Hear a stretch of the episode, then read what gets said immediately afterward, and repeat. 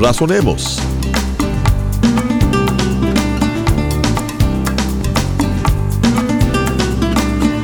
Dios nos ha dado las pautas a seguir para vivir una vida centrada y llena de propósito. En este programa estaremos examinando la Biblia, que es la palabra de Dios escrita y que nos guía a la verdad y al conocimiento mismo de Dios.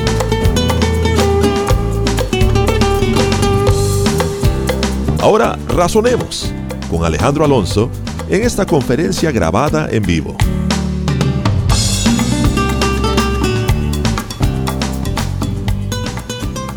Juan capítulo 20. Vimos cómo es que el Señor fue entregado primero por Judas Iscariote, que lo traicionó, fue entregado a los principales de los judíos que ya lo querían matar, y ellos lo llevan a Pilato, el Señor es crucificado, condenado a muerte, y se nos dice al final del capítulo 19, Juan menciona que el Señor fue puesto en una tumba que estaba cerca. Yo había mencionado que en realidad no era el hecho de que estaba cerca lo que hizo que al Señor lo pusieran en esa tumba solamente, o sea, fue un motivo, pero José de Arimatea tenía una tumba que estaba cerca del lugar y por eso escogieron poner al Señor allí. Hago esta aclaración para explicar que no es que Juan se haya equivocado, sino que no nos dice completamente la figura de lo que sucede, ¿verdad? La tumba era de José de Arimatea porque a nadie sepultaban en una tumba a menos que fuera el dueño de la tumba, ¿no? Esta era una tumba que ya había sido cavada, preparada en piedra, algo bastante caro. Es importante mencionar lo de la tumba para que sepamos nosotros la manera en la que el Señor resucita. Si al Señor lo hubieran enterrado en un lugar por allá afuera, pues nadie se hubiera dado cuenta de el momento de la resurrección y realmente es una cosa de Dios que la tumba haya estado cercana allí en la misma ciudad. Y eso también nos va a servir a nosotros entender que los acontecimientos que vamos a leer ahora en el capítulo 20 se dan en una zona muy cercana, o sea, la tumba está cercana a donde los discípulos están reunidos, de donde van a salir a visitar la tumba estas mujeres de las cuales vamos a leer aquí en el capítulo 20. Entonces, en el primer versículo nos dice que el primer día de la semana María Magdalena fue de mañana, siendo aún oscuro al sepulcro, y vio quitada la piedra del sepulcro. Entonces corrió y fue a Simón Pedro y al otro discípulo, aquel al que amaba Jesús, y les dijo, se han llevado del sepulcro al Señor y no sabemos dónde le han puesto. Y salieron Pedro y el otro discípulo y fueron al sepulcro. Corrían los dos juntos, pero el otro discípulo corrió más a prisa que Pedro y llegó primero al sepulcro. Bajándose a mirar, vio los lienzos puestos allí, pero no entró. Luego llegó Simón Pedro tras él y entró en el sepulcro y vio los lienzos puestos allí y el sudario que había estado sobre la cabeza de Jesús, no puesto con los lienzos, sino enrollado en un lugar aparte. Entonces entró también el otro discípulo que había venido primero al sepulcro y vio y creyó, porque aún no habían entendido la escritura que era necesario que él resucitase de los muertos, y volvieron los discípulos a los suyos. Aquí hay un detalle que no se nos narra en el Evangelio de Juan que vale la pena recordar. En los otros evangelios se nos dice en el eh, Mateo, que los soldados estaban cuidando esta tumba. Los fariseos habían pedido a Pilato un grupo de soldados para llevarlos a cuidar la tumba y la querían sellar. O sea, la tumba ya tenía una piedra encima. Eso era lo que las mujeres sabían. María Magdalena sabía lo que estaba allí. Aquí no se nos mencionan las demás mujeres, pero había varias mujeres que estaban acompañando a María Magdalena y fueron al sepulcro. Y mientras iban al sepulcro iban comentando, ¿y cómo vamos a hacer para mover la piedra? ¿Quién no la va a mover? Porque era una piedra muy grande. Ellas obviamente no tenían la capacidad física para mover esa piedra tan grande que estaba a la puerta. Ellas no sabían que los fariseos habían ido a Pilato y le habían pedido unos soldados allí para sellar la puerta esa puerta la sellaban con unas eh, correas, amarraban la piedra prácticamente, aunque estaba puesta, la amarraban ahí y luego le ponían un sello, de manera que si ese sello se rompía, mostraba que alguien había intentado violar la tumba. Pero no solamente sellaron la tumba, sino que llevaron unos soldados. Cuando ellos le pidieron a Pilato los soldados, eh, Pilato les dijo, ustedes tienen soldados, llévense los soldados que necesiten y asegúrenla como ustedes quieran asegurarlo, como ustedes saben que tiene que estar asegurada. O sea, prácticamente les dijo, hagan lo que tengan que hacer para que ustedes queden satisfechos de que esa tumba no va a ser violada. Ahora, estos hombres, estos fariseos habían ido a Pilato con el cuento de, queremos sellar esa tumba porque sus discípulos pueden robar el cuerpo. Ese mentiroso dijo que iba a resucitar al tercer día. Ellos entendieron eso. Los discípulos no lo sabían. Es increíble. ¿eh? Los discípulos no lo habían entendido así. Aquí acabamos de leer que todavía no comprendían la escritura de que tenía que resucitar al tercer día. Pero los fariseos sí habían entendido eso y por lo tanto querían sellar la tumba. Como si al poner la tumba y asegurarse que nadie la va a mover, el Señor no va a poder salir de ahí aunque se hubiera resucitado. Como si el Señor necesitara que le movieran la piedra para salir afuera. Porque, ¿saben? La resurrección de Lázaro fue diferente.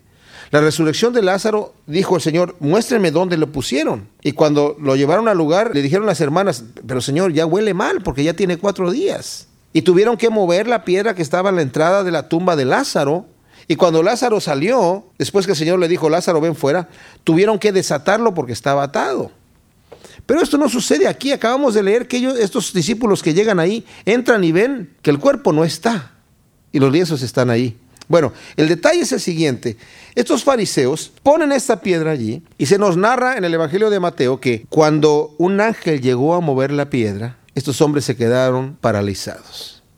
Como dije, no necesitaba mover la piedra para que el Señor pasara por ahí, porque vamos a ver más adelante que el Señor entra en aposentos donde los discípulos están con puerta herméticamente cerrada, ¿verdad? entra a través de la pared o como sea, Él se aparece en medio de ellos, no necesita un cerrojo, no necesita que le quiten la piedra. De cualquier manera, un ángel vino a remover la piedra. La piedra no la removió el ángel para que saliera el Señor. La piedra la removió el ángel para que pudiera ser testimonio de que cuando llegaran los discípulos y vieran, ah, mira, aquí ya no hay nadie. Porque el Señor salió sin que la piedra fuera removida. Y los hombres estos, los soldados se quedaron como muertos, se quedaron paralizados mientras el ángel estuvo allí.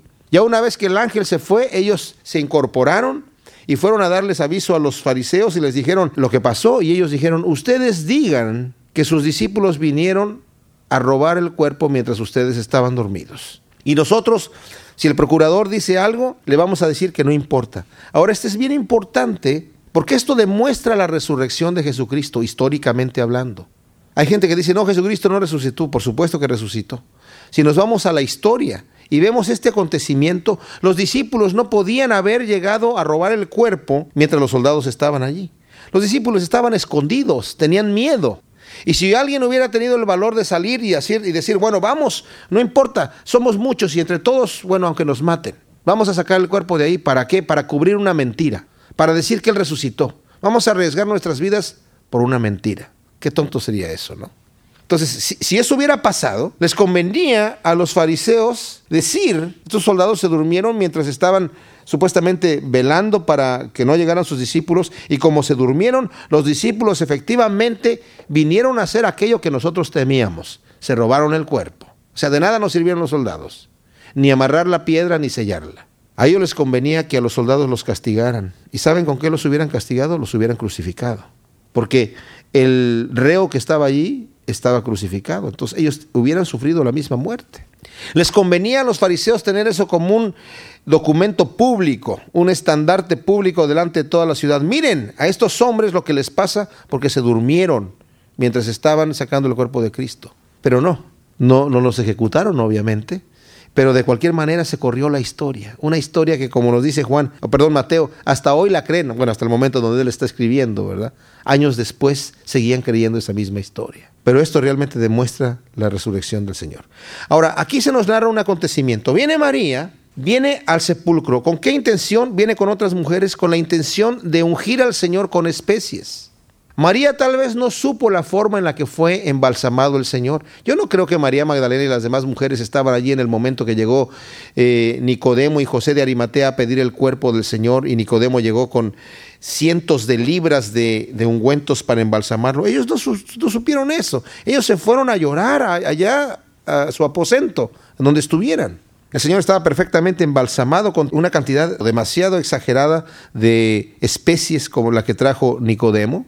De cualquier manera, llega María Magdalena y ve abierto el sepulcro. Eso es algo totalmente sorprendente. Y como ve abierto el sepulcro, no entra, se sorprende y se, turba en su espíritu, ¿verdad? Diciendo, pero ¿cómo? Violaron la, la tumba del Señor.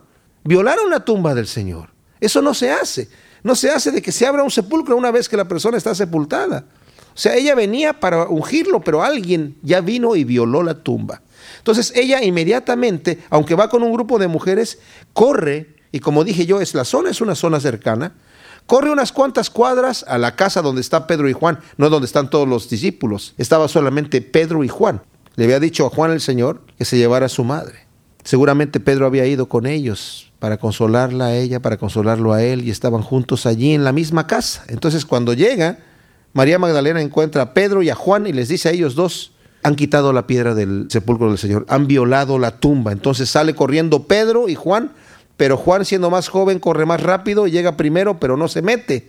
Se queda allí a la puerta sin atreverse a meter. Pedro inmediatamente entra y ve que están los lienzos, y esto es bien interesante lo que dice aquí.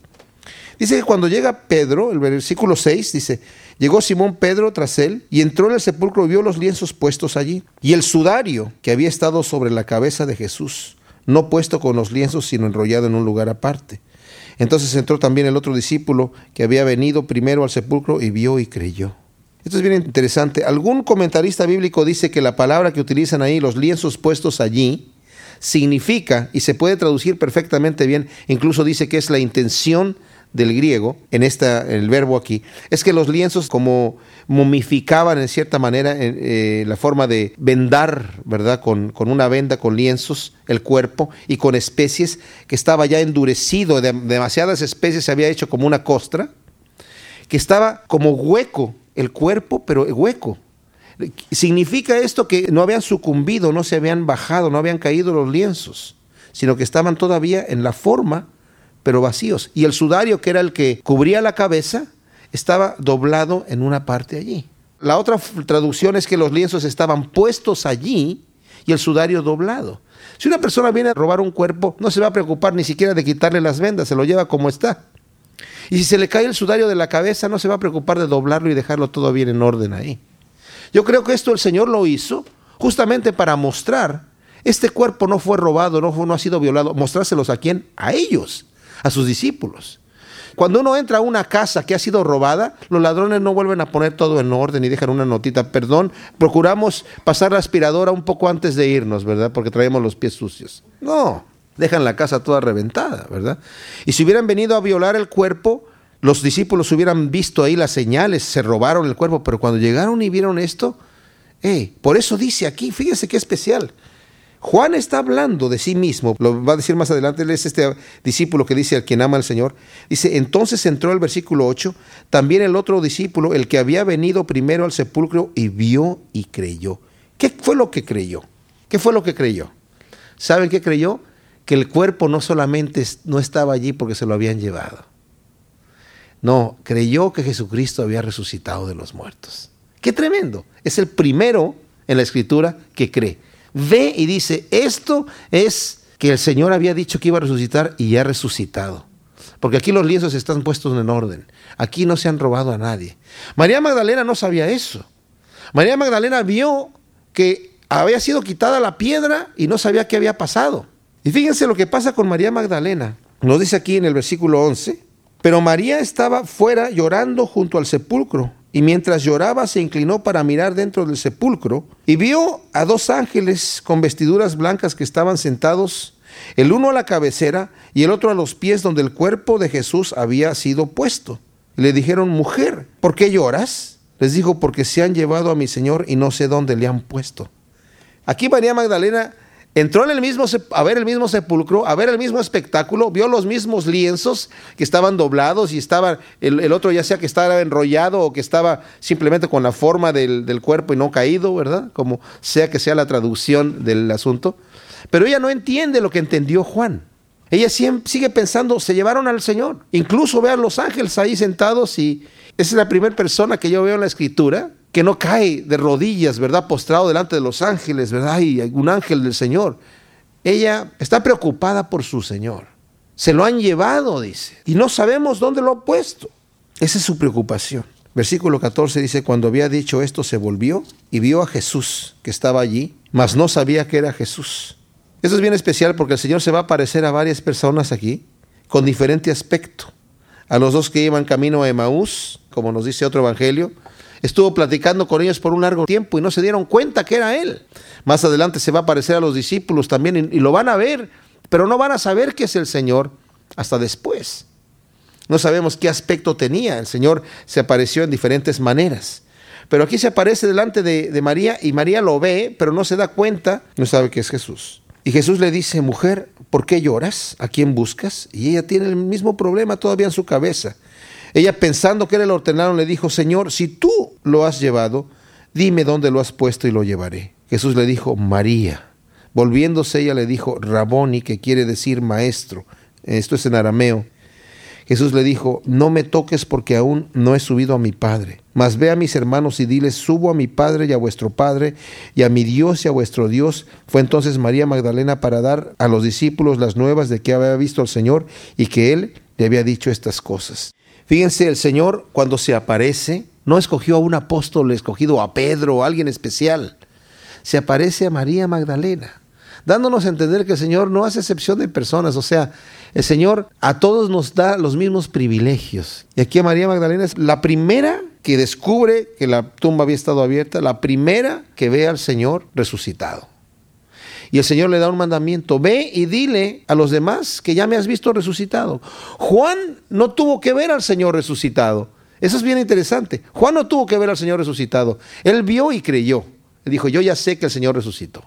Nosotros no hemos visto al Señor resucitado en sí, no, no lo hemos visto con nuestros ojos físicos, pero hemos escuchado la palabra y hemos creído.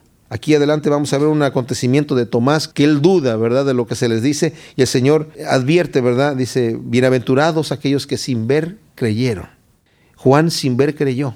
Pero bueno, a ella que tenía el problema, el conflicto de que en su mente se habían robado el cuerpo del Señor y no vio lo que Juan vio, no lo entendió en la manera que Juan lo entendió, y el Señor se le aparece y le da esta esperanza. Ahora, aquí hay un versículo, el versículo 17, dice Jesús le dijo, no me toques, pues aún no he subido a mi Padre, mas ve a mis hermanos y dile, subo a mi Padre y a, vuestro Padre, a mi Dios y a vuestro Dios. Esto de no me toques, algunos han querido decir que el Señor le estaba diciendo, no me toques, no me toques el cuerpo porque todavía no subo al Padre, no me puedes tocar, nadie me puede tocar. Y ella lo quería tocar, no, no, no, no me toques con el dedo. No, más bien la traducción es, no me sujetes, déjame ir, porque ella lo estaba abrazando de los pies. No tanto se refería a tocarlo físicamente, porque otro evangelio nos dice que las mujeres sí lo tomaron de los pies y estaban tomándolo y lo habían abrazado. Y es aquí donde, el mismo lugar donde el Señor dice, ya, déjenme ir porque tengo que irme. Aunque Juan solamente menciona a María Magdalena, hay un grupo de mujeres con ella. Y el mismo mandamiento que le dice a María Magdalena, ve, ve, y dile a los demás que yo he resucitado, entonces se los dice también a ellas. Vayan y díganle a los demás en los otros evangelios. Y también les dice lo siguiente, yo voy a estar en Galilea, me voy a aparecer en Galilea. Así que vayan haciendo planes para irse para allá porque yo voy a estar allá con ustedes. Les da ese mandamiento, váyanse para allá porque yo voy a estar con ustedes. En el versículo 19 nos dice que cuando llegó la noche de aquel mismo día, el primero de la semana, estando las puertas cerradas en el lugar donde los discípulos estaban reunidos por miedo de los judíos, vino Jesús y puesto en medio les dijo, paz a vosotros. Cuando les hubo dicho esto, les mostró las manos y el costado y los discípulos se regocijaron viendo al Señor. Entonces Jesús les dijo otra vez, pasa a vosotros, como me envió el Padre, así también os envío. Y habiendo dicho esto, sopló y les dijo, recibid el Espíritu Santo. A quienes remitieren los pecados les son remitidos y a quienes se los retuvieres les son retenidos. Hay varios detalles que suceden en esta sección. Una que observamos en el versículo 19, los discípulos están asustados con las puertas cerradas, nos dice aquí, por miedo a los judíos. Les tienen miedo a los judíos, no saben qué es lo que va a suceder con ellos. Más adelante vamos a ver a estos mismos discípulos llenos del Espíritu Santo con una actitud completamente diferente, pero en este momento están encerrados. El Señor se aparece en medio de ellos, a ellos les muestra las llagas para que se cercioren que es el Señor. Nuevamente, el aspecto físico no sabemos cómo era de él.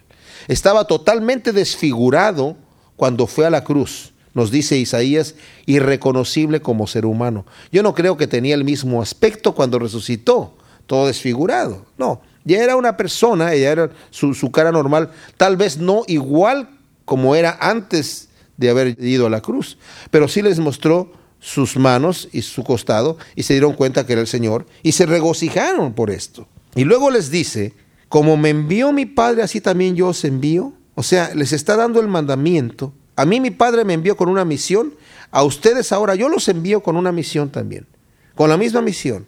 Y les dice, recibid el Espíritu Santo y les sopla. Ahora, esto de recibir el Espíritu Santo, más adelante, en el día de Pentecostés, ellos van a ser llenos del Espíritu Santo, van a ser bautizados con el Espíritu Santo y van a ser llenos de poder para continuar la misión. En el día de Pentecostés es la llenura del Espíritu Santo. Hay tres verbos que se utilizan en el griego para la interacción del Espíritu Santo con la persona.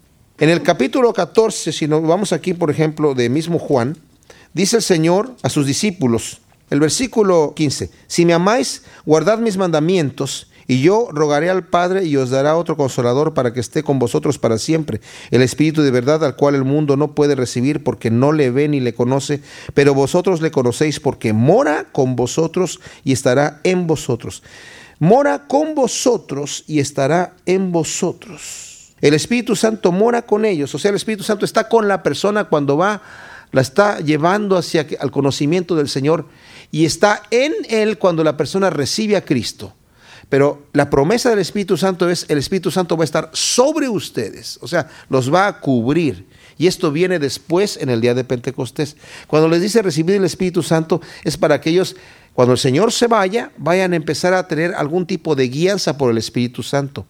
En el siguiente estudio, cuando entremos a Hechos de los Apóstoles, nos dice un versículo ahí que el Espíritu Santo guiaba a los discípulos para saber qué tenían que hacer hasta el momento que llegó el día de Pentecostés en donde fueron llenos del Espíritu Santo. O sea que esto de darles el Espíritu Santo no quiere decir lo mismo que va a suceder en Pentecostés. Es solamente para en donde el Espíritu Santo va a estar con ellos, guiándolos a saber qué es lo que tienen que hacer hasta el día de Pentecostés.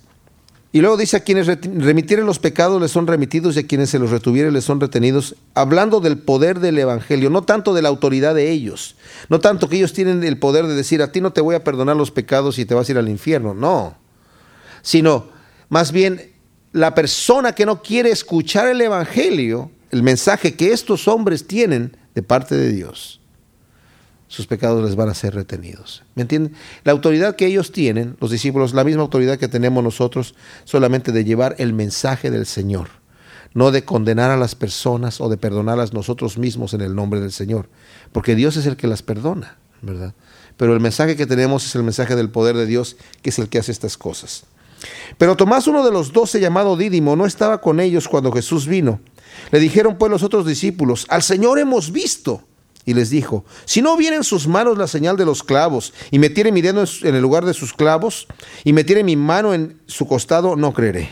Ocho días después estaban otra vez sus discípulos dentro, y con ellos Tomás. Llegó Jesús estando las puertas cerradas, y se puso en medio, y les dijo, pasa vosotros.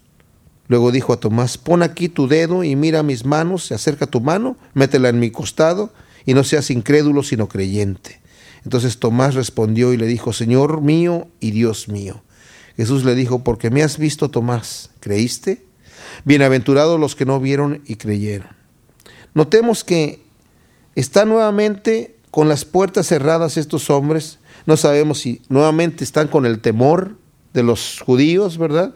O están en una reunión privada de oración, no se nos dice aquí, pero es muy posible que todavía tuvieran este temor no se han ido a Galilea todavía, el Señor se aparece entre ellos, estando Tomás allí en medio de ellos. Y estas apariciones son rápidas, lo que estamos viendo aquí, porque el Señor les ha dado ya el mandamiento de que se vayan a Galilea. Y se van a ir a Galilea. Y es aquí donde el Señor le dice a Tomás, bueno, bienaventurados los que no vieron ni creyeron. Dice el versículo 30, hizo además Jesús muchas otras señales en presencia de sus discípulos, las cuales no están escritas en este libro, pero estas se han escrito para que creáis que Jesús es el Cristo, el Hijo de Dios, y para que creyendo tengáis vida en su nombre. Juan nos dice por qué ha escrito su Evangelio. Esta es la razón. Para que creamos en Cristo, el Hijo de Dios, y para que creyendo tengamos vida en su nombre. Las señales que están aquí no es todo lo que el Señor ha hecho. Juan nos está diciendo aquí, no he puesto todo, pero he puesto lo necesario para que crean que Jesús es el Hijo de Dios. Esto fue Razonemos. Para solicitar copias de las enseñanzas de Alejandro Alonso, por favor escríbanos al correo electrónico razonemos.yahoo.com o al programa Razonemos, PO Box 1063, Murrieta, California 92564.